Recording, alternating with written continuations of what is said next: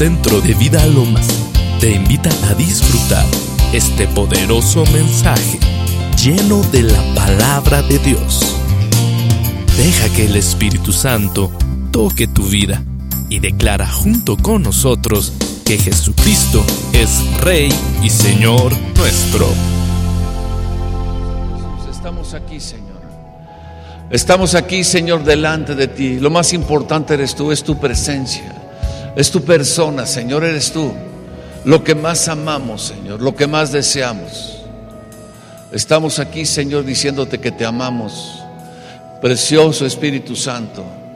Toma el control de todo esto, Señor, y háblanos al corazón, háblanos al espíritu, háblanos a nuestro intelecto, háblanos a todo lo que nosotros somos, porque queremos recibir de tu palabra, de tu verdad, Señor, que está, que está en ti, Señor. La esencia de ti que es la vida, Señor, la vida eterna.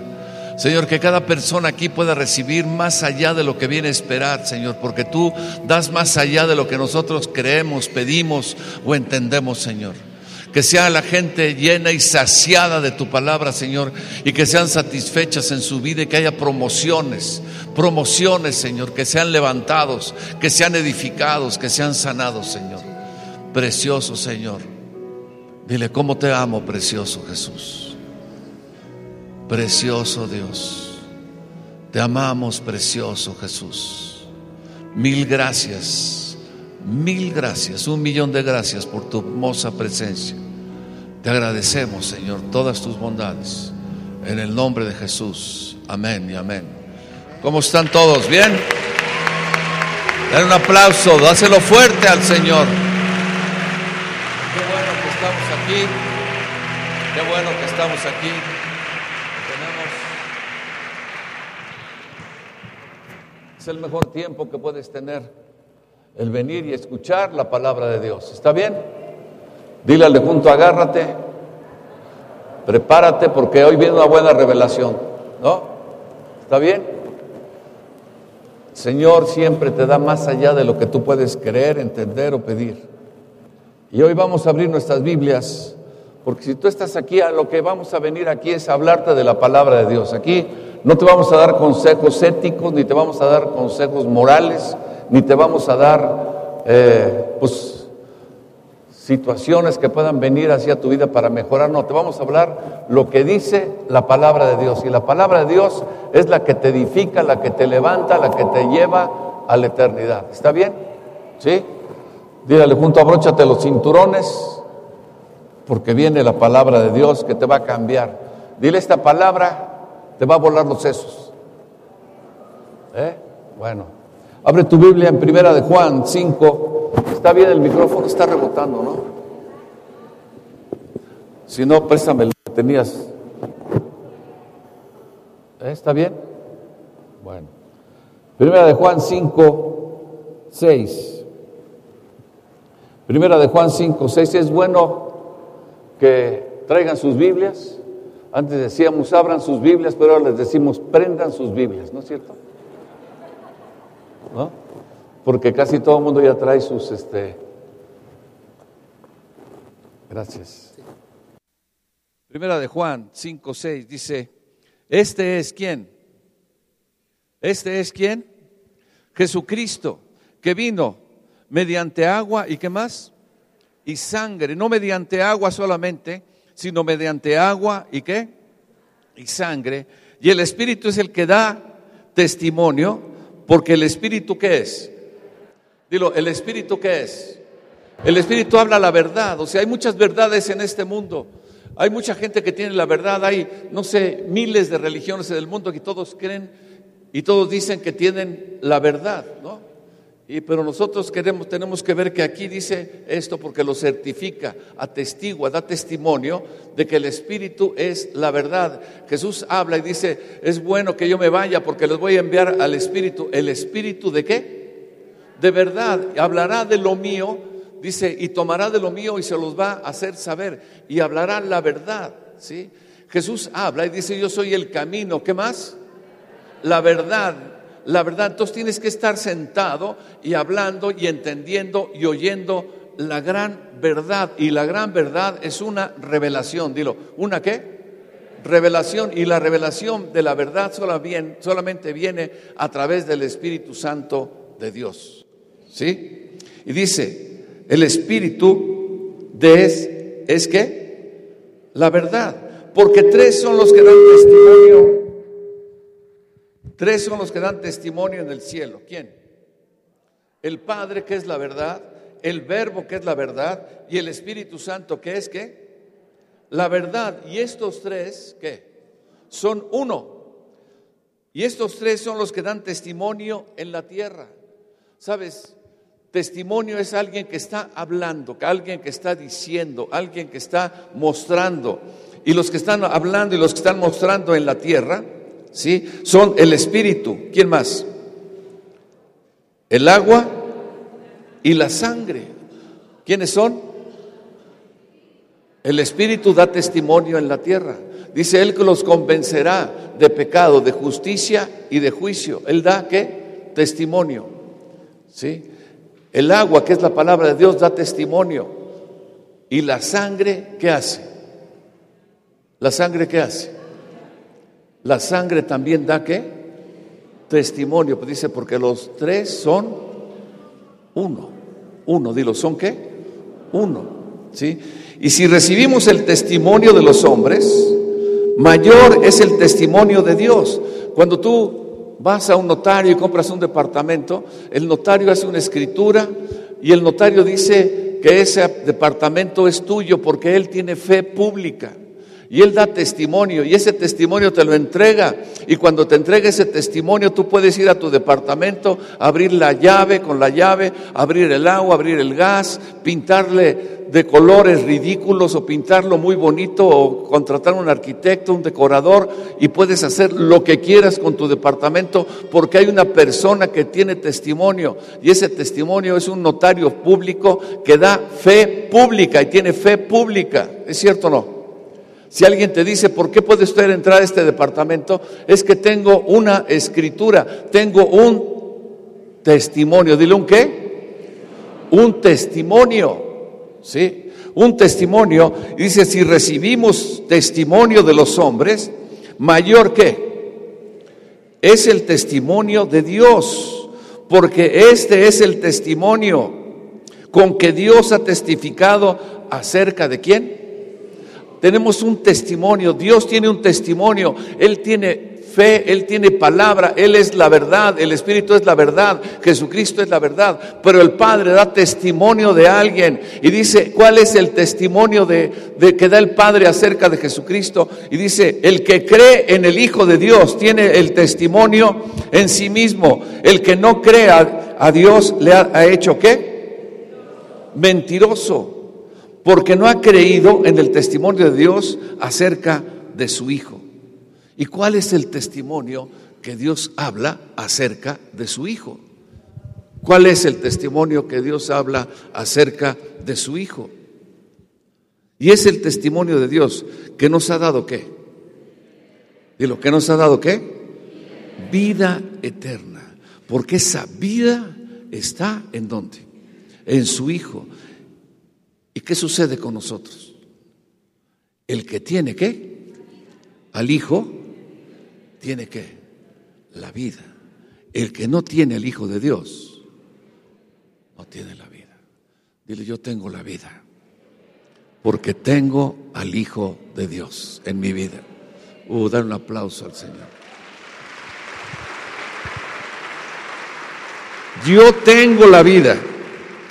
Y sabes, dice el testimonio es la verdad, el espíritu de verdad, el Padre es la verdad. La gran verdad es que el que tiene al Hijo tiene la vida. El que no tiene al Hijo no tiene la vida. ¿Está bien? ¿Qué es la vida? ¿Qué es la vida? Dios es la vida.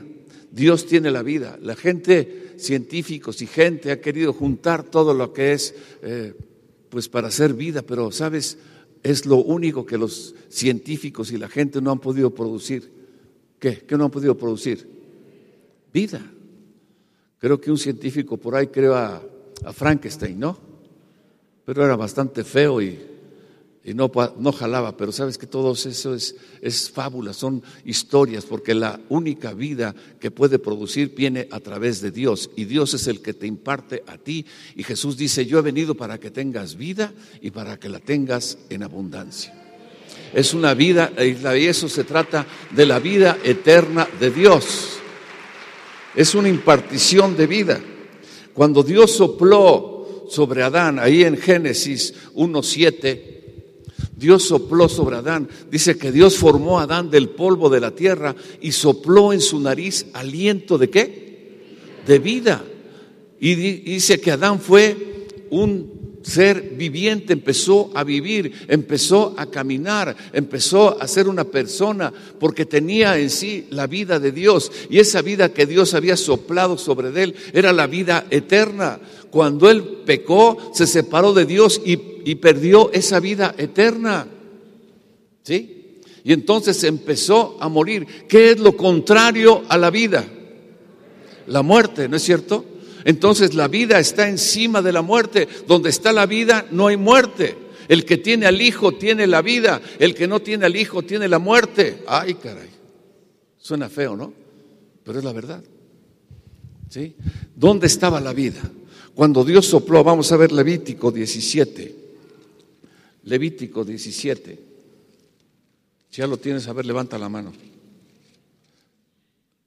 Ya está. Levítico 17, 11. Dice, porque la vida de la carne, ¿dónde está? En la sangre está. Yo os, os la he dado para hacer expiación sobre el altar por vuestras almas y la misma sangre que haré expiación por la persona en el 14, porque la vida de toda carne, ¿dónde está? Es su sangre. Por lo tanto, ha dicho a los hijos de Israel, no comeréis la sangre de ninguna carne, porque la vida Dilo, la vida de toda carne es su sangre y cualquiera que la comiere será cortado. ¿La vida de qué? De toda carne, ¿dónde está? En la sangre. Dilo, en la sangre. Y por eso dice que, que Jesús, el Espíritu, el Padre y la sangre, todos concuerdan la palabra y son la verdad y, las, y Jesús habla, el Padre habla, el Espíritu habla y la sangre habla. Dilo, la sangre, ¿qué? Habla, porque la sangre es vida. Dilo, la sangre es qué? Vida.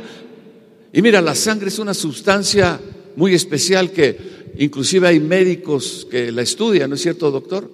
Y se llaman hematólogos, ¿no? Y es toda una carrera para estudiar la sangre y esto y lo otro. Y si tú le quitas a una persona la sangre, ¿qué pasa? ¿Por qué? Porque le estás quitando qué? La vida. Y hay algo aquí que descubre el Señor que te dice, la vida de la carne en la sangre está. La vida está en la sangre, tu vida está en tu sangre. Cuando Dios sopló aliento de vida, sopló en Adán aliento de vida, entonces en su sangre empezó a fluir la vida y esa sangre llevó vida a todo el cuerpo. Cuando él pecó, la vida de Dios se apartó de Adán y empezó a morir. ¿Sí? Y empezó a morir. Y entonces Adán esto caminó pues más o menos 900 años, pero al final de cuentas murió. ¿Está bien? ¿Sí? ¿Qué hace la sangre? Dilo, la sangre es vida. La sangre es vida, ¿sí? Por eso acerca, al acercarse a Dios, cuando, cuando Adán pecó, Dios tomó animales, los mató, hubo derramamiento de sangre y cubrió a Adán con pieles de animales. Pero, ¿por qué? ¿Por qué tenía que haber derramamiento de sangre? Porque la sangre es vida y Dios está en la vida y Dios no puede tener relación con la muerte. Por eso cuando alguien se acercaba a Dios tenía que haber un sacrificio de sangre, porque la sangre cubre la muerte, la sangre cubre el pecado, la sangre limpia el pecado. Y Dios no puede relacionarse cuando hay pecado y cuando hay muerte, porque en Dios está lleno de vida. Entonces, para que Adán pudiera otra vez relacionarse con Dios, tenía que haber un cubrimiento, un encubrimiento de su pecado que venía a través de la vida y que a través de la vida que es la sangre. ¿Lo puedes entender? Porque Dios no puede relacionarse con la muerte porque Dios está lleno de vida. Están muy serios. Como que me agarraron la onda o no. La vida de la carne, ¿dónde está? En la sangre. Por eso tenía que haber sacrificios de sangre para que el pueblo pudiera otra vez acercarse a Dios. ¿Está bien? Vamos a ver Génesis 4. Génesis 4.1. Dice, conoció Adán a su mujer, Eva, la cual concibió y dio luz a Caín y dijo, por voluntad de Jehová he adquirido varón. Después dio luz a su hermano Abel y Abel fue que pastor de ovejas y Caín fue labrador de la tierra. Y aconteció que andando el tiempo, que Caín trajo del fruto de la tierra una ofrenda a Jehová. ¿Sí? Y Abel trajo también de los primogénitos de sus ovejas, de lo más gordo de ellas, y miró Jehová con agrado a Abel y su ofrenda. Pero no miró con agrado a Caín y a la ofrenda suya, y se ensañó Caín en gran manera y decayó su semblante. Sabes, hubo dos ofrendas, unos dos ofrendas de sacrificio y dos ofrendas, una de vegetales, y los vegetales no tienen vida porque no tienen sangre, ¿es cierto o no? Pero Abel trajo otra ofrenda, una ofrenda de animales, una ofrenda de sangre. Entonces Dios, ¿qué hizo? Dilo, vio. Dilo, ¿qué? ¿Qué vio? Vio la ofrenda. Vio la ofrenda. Y sabes, cuando vio la ofrenda de Caín, dice que no fue de su agrado. Pero cuando vio la ofrenda de Abel, fue de su agrado, porque era una ofrenda, dilo, una ofrenda de sangre. ¿Una ofrenda de qué? De sangre. Y dice aquí, en el 8, y dijo Caín a su hermano Abel, bueno, perdón, No en el 6. Entonces Jehová dijo a Caín, ¿por qué te has ensañado? ¿Y por qué ha decaído tu semblante? Dice, si bien hiciereis, serás qué? Enaltecido. Y si no hicieres bien, el pecado qué? O sea, cuando no hay una ofrenda de sangre, entonces el pecado ¿dónde está? Está a la vista. Pero cuando está la ofrenda de sangre, ¿sabes que la sangre es vida y la sangre cubre el pecado. ¿Lo entiendes? Entonces, ¿es importante la sangre, sí o no? Es importante que tengas una revelación de lo que es la sangre. Porque cuando tienes una revelación de la sangre, tienes una revelación de lo que es la vida. Y cuando tienes una revelación de lo que es la vida, esa vida traspasa tu vida a la vida eterna. La vida de tus hijos, la vida de tu familia, la vida de tu marido, la vida de tu negocio, la vida a ti mismo. La vida viene a tu vida por causa de la revelación de la sangre. ¿Está bien? Sí. Dice, como no cubriste, como viniste con una ofrenda, o sea, cuando te paraste frente de mí, Caín, no venía una ofrenda de sangre. Entonces, como no había una ofrenda de sangre, el pecado estaba enfrente, estaba yo viendo el pecado y yo no puedo tener relación con el pecado y no puedo hacer aceptada una ofrenda que no viene a través de la sangre, porque el Señor es vida y Él se relaciona solamente con la vida. Uh. ¿Sí? Y dice aquí, en el 9, y Jehová dijo a Caín, porque lo había matado, había matado a su hermano, ¿dónde está tu hermano? Abel, tu hermano, y respondió, no sé, ¿yo soy acaso guarda de mi hermano? Y él le dijo, ¿qué has hecho? La voz, dilo, la voz de la sangre. ¿Qué dice ahí? La voz de la sangre de tu hermano clama a mí desde la tierra. La sangre estaba hablando, la sangre de Abel estaba hablando, dilo, estaba hablando. ¿Qué sucede? ¿La sangre habla? ¿La sangre habla? ¿Y qué hablaba esa sangre? Estaba clamando desde la tierra, le estaba clamando a Dios. ¿Qué hablaba la sangre de Abel? ¿Qué hablaba la sangre de Abel? Aquí en Génesis 9, 9, 6. ¿Qué hablaba la sangre de Abel? En Génesis 9:6, ¿qué dice? El que derrame, el que derramare sangre de hombre, ¿qué? Por el hombre su sangre, ¿qué? Será derramada, porque a imagen de Dios es hecho el hombre. ¿Qué clamaba la sangre de Abel? ¿Qué hablaba? ¿Sabes qué? Hablaba venganza. Y decía que se cumpla en mi hermano lo que dice aquí la palabra. Si Él derramó mi sangre, que su sangre sea derramada.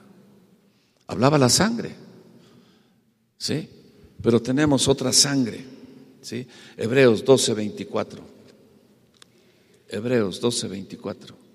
Tenemos a Jesús, dilo a Jesús, el mediador de un nuevo pacto y la sangre rociada, ¿que qué? ¿Que qué? Habla mejor que quién. Oh, la sangre de Jesús habla mejor que la de Abel. Porque la sangre de Jesús no clama por venganza, la sangre de Jesús clama por misericordia. La sangre de Jesús clama y la sangre de Jesús es vida para tu vida.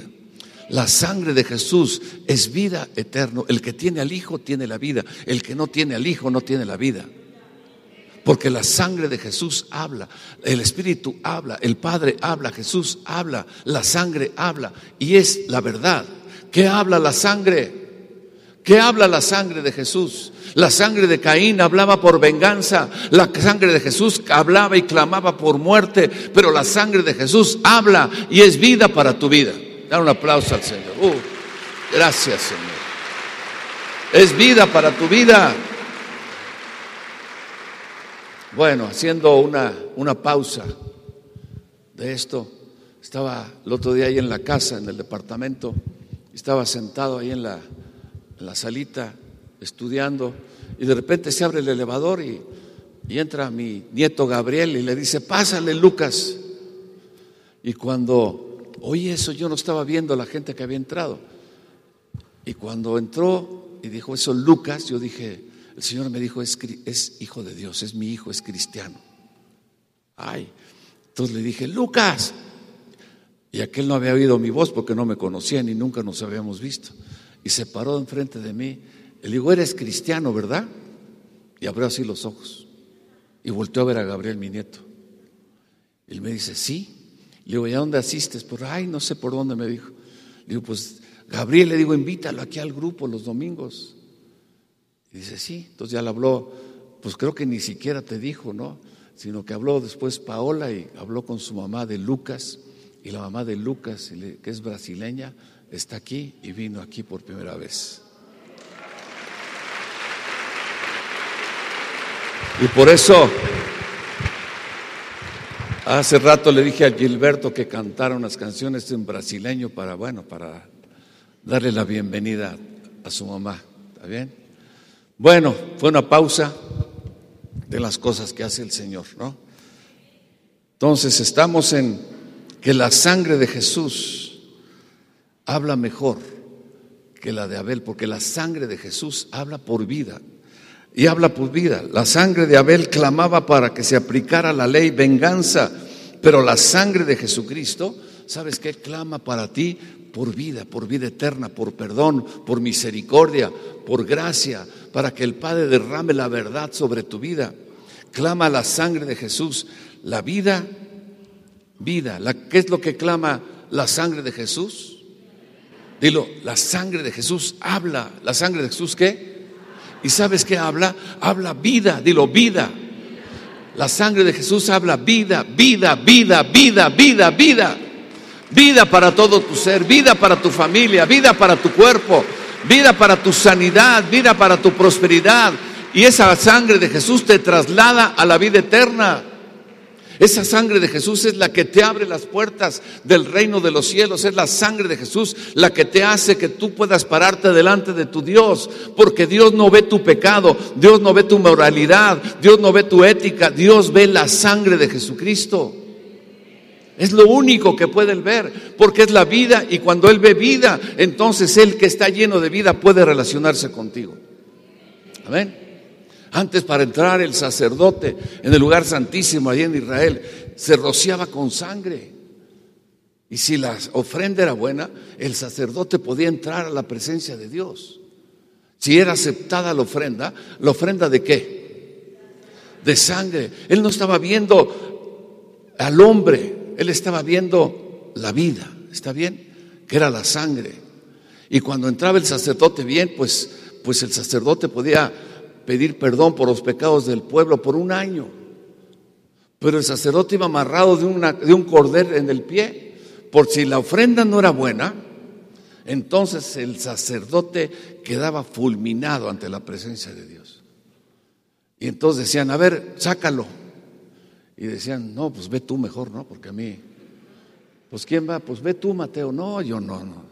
Que va, no, entonces mejor le amarraban una cuerda en la pierna y lo jalaban, porque a ver quién se atrevía a entrar a la presencia de Dios. Pero tú y yo, a través de la sangre preciosa de Jesucristo, tenemos acceso, un acceso eterno, porque la ofrenda es válida, es real, es verdadera, es la ofrenda santa. Por eso Juan el Bautista hablaba cuando veía a Jesús y decía, he aquí el Cordero de Dios que quita, ¿qué? Y sabes, cuando lo quita la sangre, ese cordero, puedes pararte enfrente de la presencia de Dios. Dar un aplauso al Señor. Oh. Gracias, Señor. Pararte enfrente de tu Dios. Es lo máximo que puedes tener. Qué privilegio, ¿es cierto o no? ¿Sí? ¿Por qué? Vamos a ver. Primera de Juan, donde andábamos, ahí en Primera de Juan. Primera de Juan. 5.11.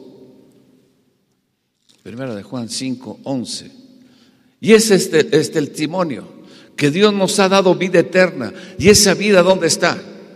En su Hijo. El que tiene al Hijo, ¿qué tiene? Y el que no tiene al Hijo de Dios, ¿qué? No tiene la vida. ¿Por qué? En el Hijo está la sangre. Y esa sangre es la vida y es vida eterna. ¿Sí? Juan 6, 53. El Evangelio de Juan. Juan 6, 53.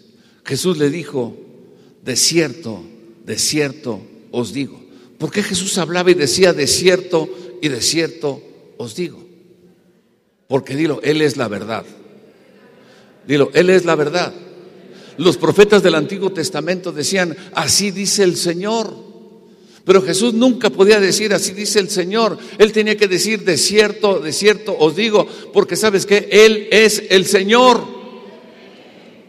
Y Él es la verdad. Y cuando Él le hablaba, hablaba la verdad. Y para que tú entendieras y para que entendieran los demás y para que entendiera todo el mundo, decía, de cierto, de cierto te digo. Es la verdad, ¿es cierto o no? Dice, si comes mi carne, si, comiere, si coméis la carne del Hijo del Hombre y bebéis su sangre, dice qué, perdón, si no coméis la carne del Hijo del Hombre, y bebéis su sangre, no tendréis vida vosotros. El que come mi carne y bebe mi sangre, ¿qué? ¿Qué tiene? Vida eterna. Y yo le resucitaré en el día postrero, porque mi carne es verdadera comida y mi sangre es verdadera bebida. El que come mi carne y bebe mi sangre, en mí permanece y yo en él, como el Padre, como me envió el Padre viviente. ¿Quién lo envió? ¿El Padre qué? el Padre viviente, el Padre que está lleno de vida, y yo vivo por el Padre, asimismo el que me come, él también vivirá por mí. Y este es el pan que descendió del cielo, no como vuestros padres que comieron del maná y murieron. El que come de este pan vivirá, vivirá, vivirá eternamente. Dan un aplauso al Señor. Porque Jesús es la vida. En Él está la vida. Adán perdió la vida. Y sabes qué? Toda su generación empezó a morir. Pero Jesús ha venido, dice el ladrón, no ha venido sino para hurtar, matar y destruir. Pero yo he venido para que tengas vida. Pero una vida simple, no una vida mundana, no una vida del mundo, para que tengas una vida en abundancia. Y esa vida, la vida de la carne, ¿dónde está? En la sangre. Cuando se presentó Jesús ante sus discípulos, después de que había resucitado entre los muertos, se presentó ante ellos y le dijo, Tomás, mete la mano aquí, en, mi, en la herida de la mano, mete la mano aquí en el costado, porque un espíritu no es carne y huesos. No dijo carne y sangre y huesos, dijo carne y qué. ¿Por qué? Porque no tenía ya sangre. Porque la sangre de Jesucristo, ¿dónde estaba? ¿Dónde está la sangre de Jesús? La sangre de Jesús está ante el altar de, Dios y está hablando a favor tuyo y a favor mío. Está hablando porque la sangre habla, dilo, la sangre qué? Habla. Primera de Pedro. Primera de Pedro. ¿Te gusta escudriñar las escrituras? Bueno, aquí vas a aprender a vivir en lo sobrenatural, dilo, en lo sobrenatural. Tiene que haber milagros en tu vida, tiene que haber milagros en tu cuerpo, tiene que haber milagros en tu negocio, tiene que haber milagros en tu familia, tiene que haber milagros en tus hijos, en tu esposo, en tu esposa, en tu abuela, en tu abuelo, uh, en tu mamá, milagros en tu suegra en tu suegra el gran milagro. Que te ame tu suegra va a ser el gran milagro. Dar un aplauso al Señor.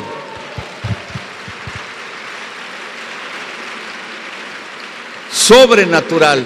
Porque la vida de Dios es algo sobrenatural, es lo que te mete, te introduce en lo eterno, te introduce en lo sobrenatural. Dice en Primera de Pedro 1, 2, elegidos. Uf, dile, eres un elegido, qué bárbaro privilegiado. No eres cualquier gente, eres un privilegiado. Aunque seas mexicano, eres privilegiado. ¿No? Elegido según la presencia de Dios Padre en santificación del Espíritu para obedecer y qué más? Y ser rociado Oh, y al decir ser rociado con la sangre, ser rociado de vida y vida en abundancia. Para eso fuiste elegido, fuiste elegido para resucitar, para resucitar, para quitarte, para quitártelo. Para que entres y te vuelvas una persona inteligente, para que venga vida a donde está muerta en tu matrimonio a lo mejor, en tus hijos, en la depresión, en los negocios, para que ya no la riegues, ¿no? Para que ya no seas insensato. Te vuelvas, lo mejor que hay es poder tratar con una persona sensata. Dígale junto que te vuelvas sensato. Por favor, ya sensato. Y sabes que solamente tú fuiste elegido para ser rociado con vida y vida eterna por la sangre preciosa de Jesucristo. Amén. ¿Sí? Dice, y entonces, cuando eres rociado con esa sangre, dice, gracia y paz te serán multiplicados. Uh, dan un aplauso al Señor. Gracia y paz serán multiplicados a tu vida. Amén. Mira, cuando el pueblo de Israel estaba en esclavitud en Egipto, Dios los quería sacar, pero se endureció el corazón de Faraón y vinieron las plagas. Y, pero la última plaga fue una plaga, una plaga de muerte ahí en Éxodo 12. Éxodo 12, 12, 12. Dios le habla a Moisés y le dice la forma para que el pueblo de Israel fuera protegido. Y sabes, había en la Segunda Guerra Mundial, había un hombre que tenía esta revelación de la sangre y vivía allí en Londres y Londres estaba siendo bombardeado por los nazis y estaban aventando los cohetes, ¿no es cierto?, desde Francia, ¿no?, para que cayeran en Londres. Y dice que este hombre se ponía en un refugio en su casa y, sabes, clamaba a la sangre de Jesús, a la sangre de Jesús sobre su casa y caían las bombas y, caía una bomba, caía otra bomba y la casa estaba protegida y ni una cuarteadura. ¿Por qué? Porque la sangre es una protección. Yo me acuerdo en el sismo de, de 86, estábamos ahí en otro grupo en, en, Amistad Cristiana y había como dos mil personas ahí por, por el rumbo de Avenida Universidad. Y viendo el sismo, se cayeron muchos edificios y mucha gente vivía ahí cerca de los edificios que se habían caído, todos cristianos. Y entonces hubo por parte de Banamex este, unos créditos para la gente que tenía problemas con sus viviendas.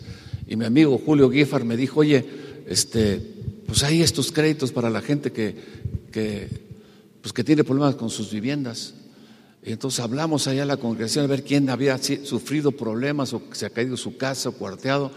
Y sabes, de las dos mil personas, ni una sola tuvo problemas con su vivienda ni cuarteaduras. Ni una sola. Porque te voy a decir algo, el pacto de Dios está sellado con su sangre y su sangre es la verdad. Y la sangre clama por vida. Es importante que tengas esta revelación de la sangre. ¿Te acuerdas, Julio? Bueno, ¿dónde estábamos? Éxodo 12, 12, 12. Dice, yo pasaré por aquella noche por la tierra de Egipto y heriré a todo primogénito en la tierra de Egipto, así de los hombres como de las bestias, y ejecutaré mis juicios en todos los dioses de Egipto, yo Jehová. Y la sangre, dilo, la sangre os será por señal en las casas donde vosotros estéis, y veré la sangre, uh, y pasaré de vosotros, y no habrá en vosotros plaga de mortandad cuando hiera a la tierra de Egipto.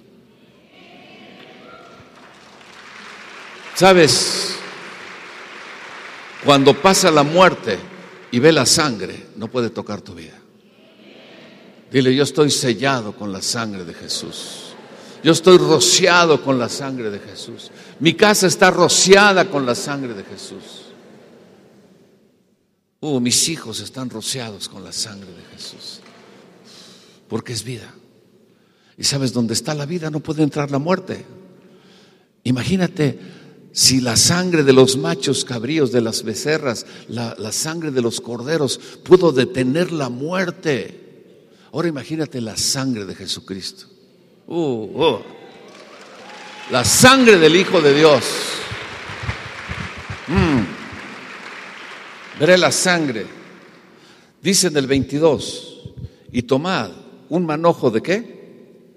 Ya lo tiene en Éxodo 12, 22. ¿Y tomad un qué? Manojo de hisopo era una hierba. Y mojadlo. ¿En dónde? En la sangre que estará. ¿En dónde? Dilo, en el lebrillo. En el lebrillo. ¿Qué es, qué qué es el lebrillo? Es una palangana donde habían vaciado la sangre del cordero. Dice, tomen un hisopo, una hierba, ¿sí? ¿Sí? Y untad el lintel y los dos postes con la sangre que estará en el lebrillo. Y ninguno de vosotros salga de las puertas de la protección de, de su casa hasta la mañana, porque Jehová pasará hiriendo a los egipcios y cuando vea la sangre en el dintel y en los postes, pasará Jehová aquella puerta y no dejará entrar al heridor a vuestras casas para herir.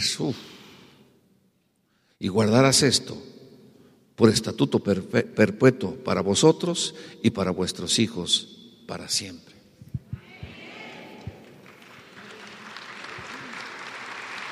Sabes, es algo maravilloso la revelación de la sangre. Porque imagínate, estaban metidos ahí los israelitas en sus casas. Se puso la sangre en las ventanas, en los postes de las puertas. Estaban metidos ahí. Pero, ¿qué los llevó a la salvación? ¿Su comportamiento? ¿Su mentalidad de esclavos? ¿Su amargura? ¿Su bondad? ¿Su santidad? ¿Qué es lo que vio el Señor? ¿Los vio a ellos o vio qué? ¿Qué ve en ti? tus tonterías, tus regadas, tus pecados. ¿Qué ve? Mm. Y eso te salva de la muerte. No es una licencia para pecar. No es una licencia para poder hacer cualquier cosa. Y sabes qué, como estoy cubierto con la sangre, puedo andar en locuras y puedo andarme metiendo en robos, en adulterio. No, ¿sabes qué? La sangre de Jesús sobre tu vida te libra de la muerte. Porque la ley de vida en Cristo Jesús me ha librado de la ley del pecado y de la muerte. Uh, gracias, Señor. La ley de vida, dilo, ¿la ley de qué? De vida, dilo, la ley de vida. La ley de vida. Veré la sangre y no dejaré entrar el heridor para herir. Una vez estaba orando por una mujer que estaba bastante enchamucada, endemoniada. ¿No hay aquí alguien así? Bueno, esperemos que no. Y aquella mujer le cambiaba la voz. Y cuando la vi, pues sí me asusté. Le dije, Lourdes, ayúdame. Y entonces aquella mujer me decía, me hablaba con voz de hombre, una anciana ya. Entonces yo le dije, la sangre de Jesús sobre ti. Y me dice, no, no, no, no, no, no digas eso. No digas eso de la sangre. Porque el diablo le teme a la sangre. Porque la sangre lo venció. Porque el diablo es muerte, pero la sangre es vida. La sangre es vida. Hebreos, Hebreos 9, 11. Pero estando ya presente Cristo, Hebreos 9, 11. Sumo sacerdote de los bienes venideros, por el más amplio y más perfecto tabernáculo, no hecho de manos, es decir, no de esta creación no por sangre de machos cabríos ni de becerros, sino por su propia sangre, entró una vez para siempre en el lugar santísimo, habiendo obtenido qué? Porque si la sangre de los toros, de los machos cabríos y las cenizas de la becerra, rociadas a los inmundos, santifican para la purificación de la carne, dilo cuánto más, dilo cuánto más la sangre de Cristo el cual mediante el Espíritu Eterno se ofreció a sí mismo sin mancha a Dios, limpiará, dilo, limpiará vuestras conciencias de obras muertas para que sirváis al Dios vivo. Uh, gracias, Señor. Gracias, Señor. Mira, una noche estaba, me desperté como a las dos de la mañana y estaba fresco de repente, empecé a orar y empecé a, decirle, Señor, quiero entrar en tu presencia y, estaba, estaba, orando, orando y, le decía al Señor que quería estar ahí con Él, ¿no? Y partes de las cosas que estaba orando y hablando y diciendo, las empecé a decir, pero de repente me levanté y empecé a escribirlas. Y empecé a escribirlas y, a ver, ponlo, ponlo lo que escribí. Y empecé a escribir esto que decía, pues luz divina que alumbra mis entrañas, agua viva que limpia mis recuerdos y sacia la sed de todo eterno. Voz de Dios, palabras inefables que saltan y pegan en medio de mi vida y me llevan camino hacia tus brazos, sanando de continuo a todo enfermo. Dios Jesús, mi Padre eterno, de tu mano camino entre los yermos, con palabras que anuncian que, que soy bueno, que soy digno, que soy libre, que soy tuyo. Sí, muy tuyo y estoy contento de alabarte y decirte lo que siento. Y al sentarme en tu regazo y verme amado por el Dios eterno y siempre eterno, que suspiras y me estrujas y me cantas canciones que traspasan los recuerdos de que no existe nada tan grandioso, espléndido, precioso de sentirme, ¿qué? Apreciado y qué más, tan querido, con amor, nunca experimentado ni explicado. Y ahora que digo, te conozco, reviso todo y no y todo y no sé y sé que no sé nada, pues siempre mirando tu belleza de infinitos matices y amoríos, cargados de bienes y sorpresas, que trujas los anhelos y traspasas mis deseos. Y mira, aquí empezó algo maravilloso, porque le decía, Señor, que esto llegue hasta tu trono. Y quiero meterme ahí, en tu presencia. Y de repente vino esto porque era una inspiración del Espíritu y dice, dice, dice, mi Dios, mi Rey, te amo tanto. Y solo a ti que, que tiemblo aún decirlo, pues nunca se acaba este momento, continuo y siempre lleno de gracia que crece y crece. Y al ver tu dignidad y tu ternura es algo que la imaginación no entiende porque solo la realidad lo palpa. Y aquí dice, ¿y al ver qué? El lebrillo. De repente tuve una visión del lebrillo y ver la sangre. Yo nunca pensé que ella me hablara a los de la alabanza. ¿sí? Y al estar batido, rociado, ¿y qué? Y tan brillante, que es vida, ¿y qué hace? Me introduce hacia lo eterno. Y esa, esa sangre empezó a hablar y que me dice, ¿qué, ¿qué me decía? Eres digno, ¿qué más? Tienes derecho. ¿Y qué más me decía la sangre? Heredero de gloria, ¿qué más? Hijo amado, ¿qué más? Primogénito de vida, ¿y qué más? Aceptado. ¿Por qué? Por causa del que la derramó. Dios dice, te amo tanto, y ahora reina Jesús, ¿qué? mi Padre amado. Da un aplauso al Señor. Sabes, empecé, fue tremendo aquel momento, de veras, porque yo quería entrar a la presencia de Dios y quería entrar así solo. De repente vino la mano de Jesús, era una visión, nada más.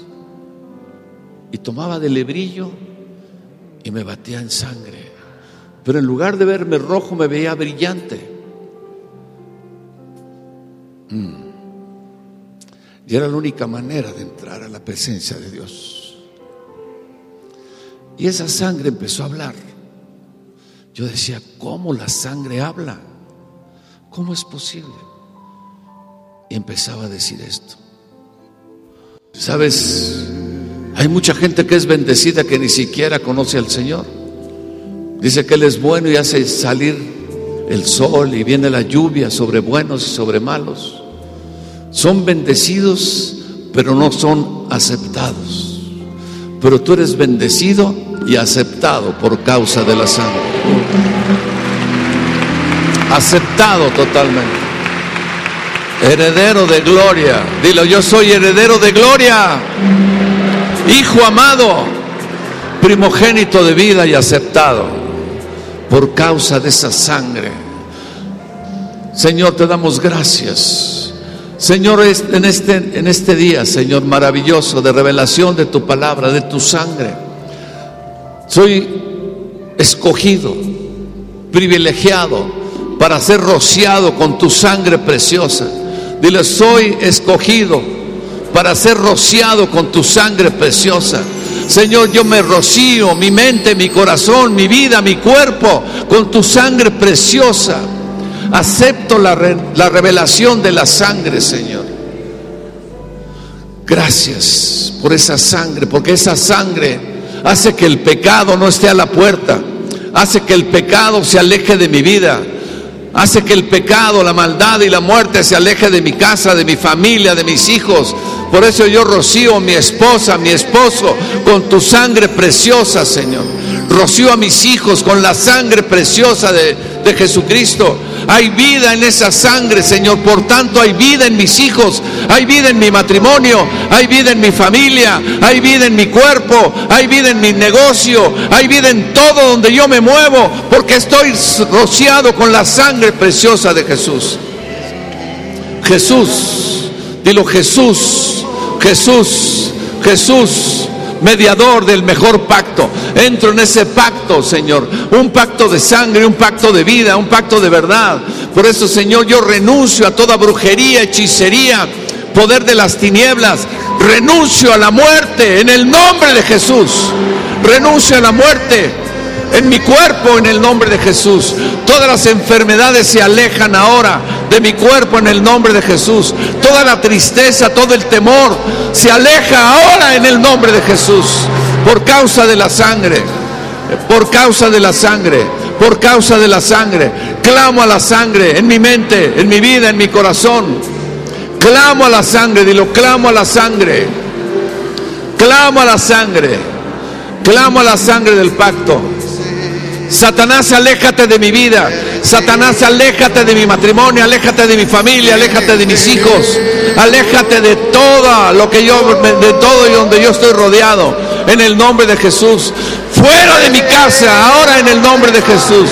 Fuera de mis hijos, en el nombre de Jesús. No podrás tocarlos, no podrás tocar mi familia, no podrá venir secuestro, no podrá venir robo, no podrá venir muerte en el nombre de Jesús por causa de la sangre. Gracias, precioso Señor. Me rocío, dilo, me rocío, me rocío, me rocío. Vida, vida, mi vida. Gracias, precioso Jesús, por tu hermosa sangre, por tu hermosa sangre. Gracias.